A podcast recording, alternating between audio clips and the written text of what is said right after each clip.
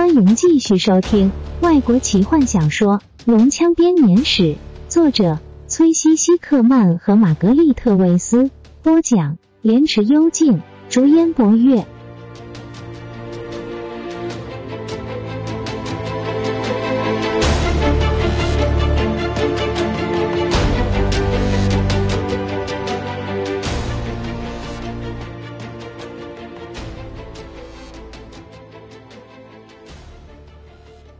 保佑我们，米沙凯！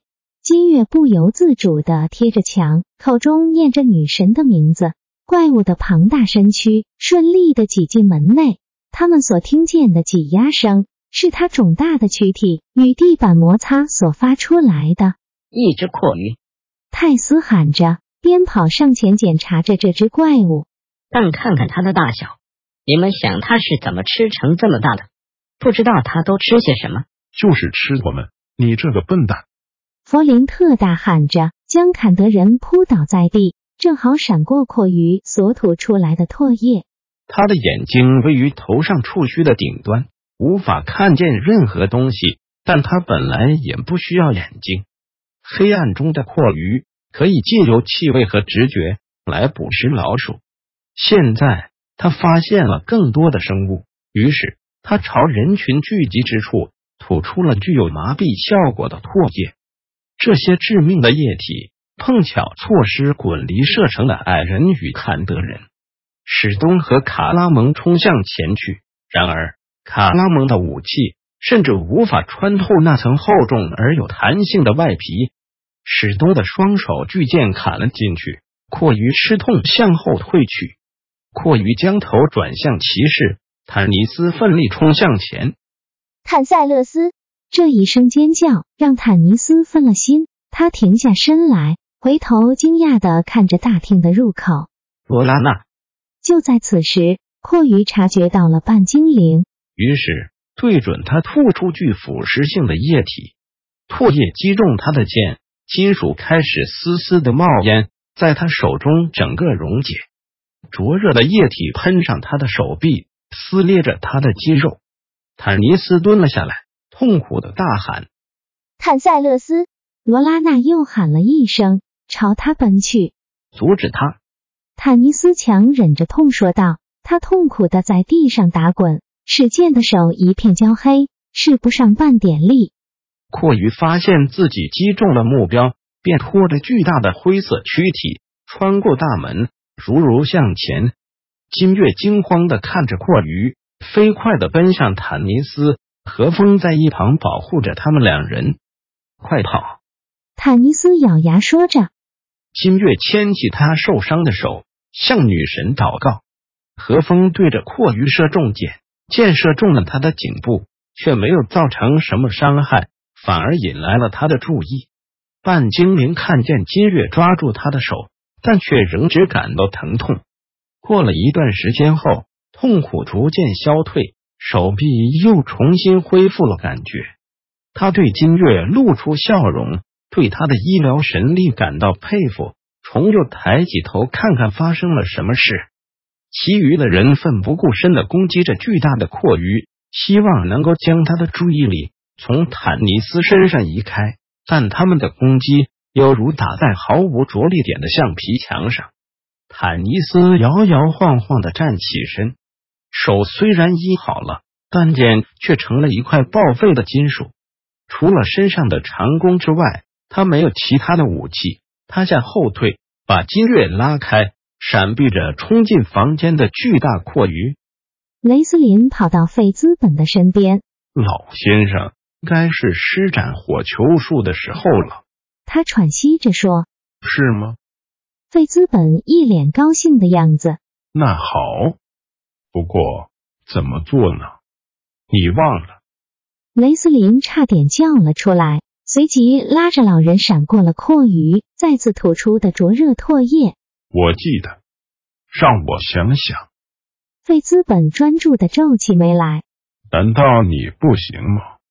我还办不到，老先生，这道法术我还无法施展。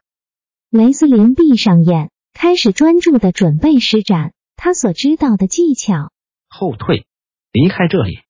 坦尼斯喊着，他用尽全力，用身体护住泰斯和罗拉娜，趁隙伸手取出弓箭。他还是会跟着我们的。史东喊着，再次将长剑刺穿他的身体。但他和卡拉蒙的行为只是更加激怒了怪物而已。突然间，雷斯林举起双手，卡利斯、卡兰、土巴尼斯、卡，他喊着，火焰的飞镖从他的手中射出，击中怪物的前额。阔鱼静静的抬起头，显然十分疼痛，但却仍执意进行他的捕猎行动。突然间，他感觉到。前方有猎物向前冲，坦尼斯正试图全力保护罗拉娜和金月。阔鱼伤口的疼痛和血腥的味道，让他以让人难以置信的速度冲向前。坦尼斯的剑被他坚硬的外皮所弹开，怪物张着血盆大口，继续冲向他。半精灵抛去手上无用的弓，踉跄的后退，踏上了基斯卡南王座前的阶梯。躲到后面去，他喊着，试着在两人找到掩护之前引开阔鱼的注意力。他伸出手，盲目的乱抓，希望能够摸到块石头，或是任何可以丢的东西。然后他抓住了一把剑的剑柄。坦尼斯吃了一惊，几乎甩掉手中的剑。金属兵的让他冻伤，刀锋在雷斯林马体斯法杖的光芒下闪耀着。他没有时间分心了。坦尼斯对着冲来的阔鱼刺出一剑，快跑！坦尼斯一边喊，一边抓着罗拉娜的手，将他推向前，打算趁其他人逃走时自己独自断后。但阔鱼的食欲突然消失了，他惨然的转过身，退回他的巢穴，身上的伤口渗着清澈粘稠的液体。大伙纷纷挤进甬道中。暂时停下来喘口气，雷斯林靠着哥哥喘息着。坦尼斯回头看了一眼，泰索和夫呢？他丧气的问。回头打算再进入大厅，却差点一脚踩在坎德人的身上。我帮你把剑鞘带来了。泰斯拿起剑鞘说：“你可以把剑收进去。”大家回甬道去。坦尼斯坚决地说，拒绝了其他人的问题。到了岔路口，每个人都坐在满是灰尘的地板上。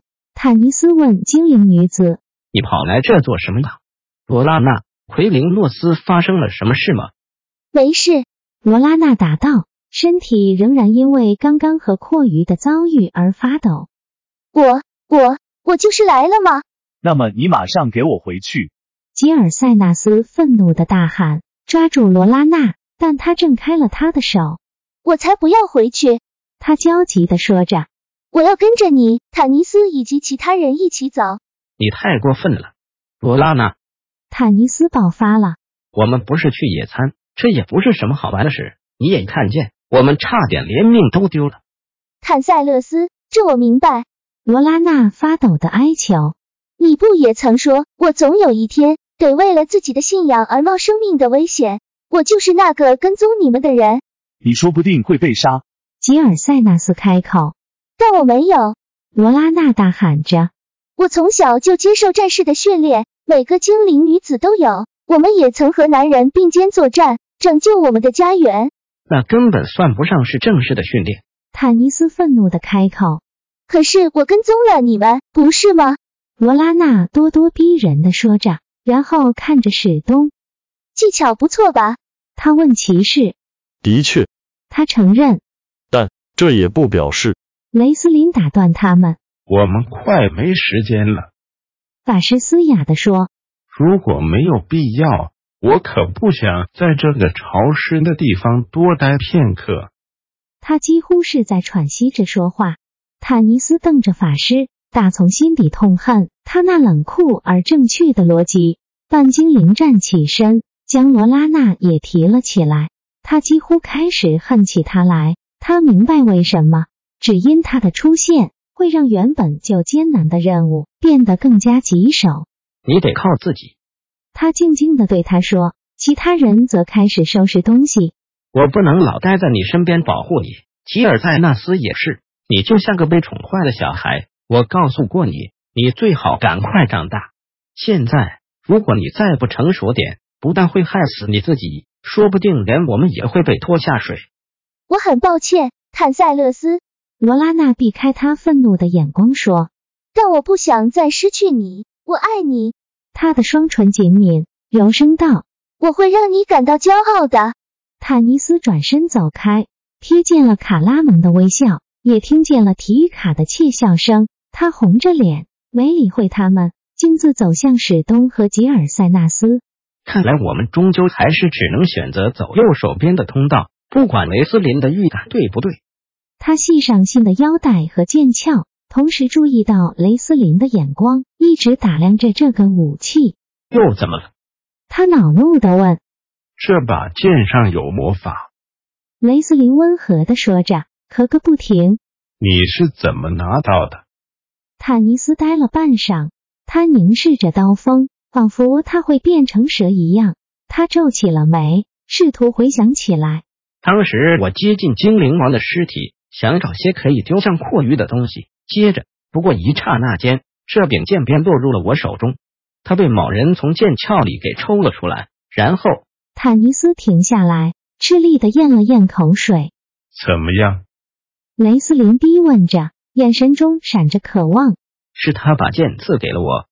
坦尼斯柔声道：“我想起来了，他的手曾碰到我，是他把剑抽出鞘的。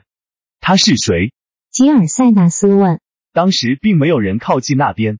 史基斯，卡南。本集就为您播讲到这了，祝您愉快，期待您继续收听下一集。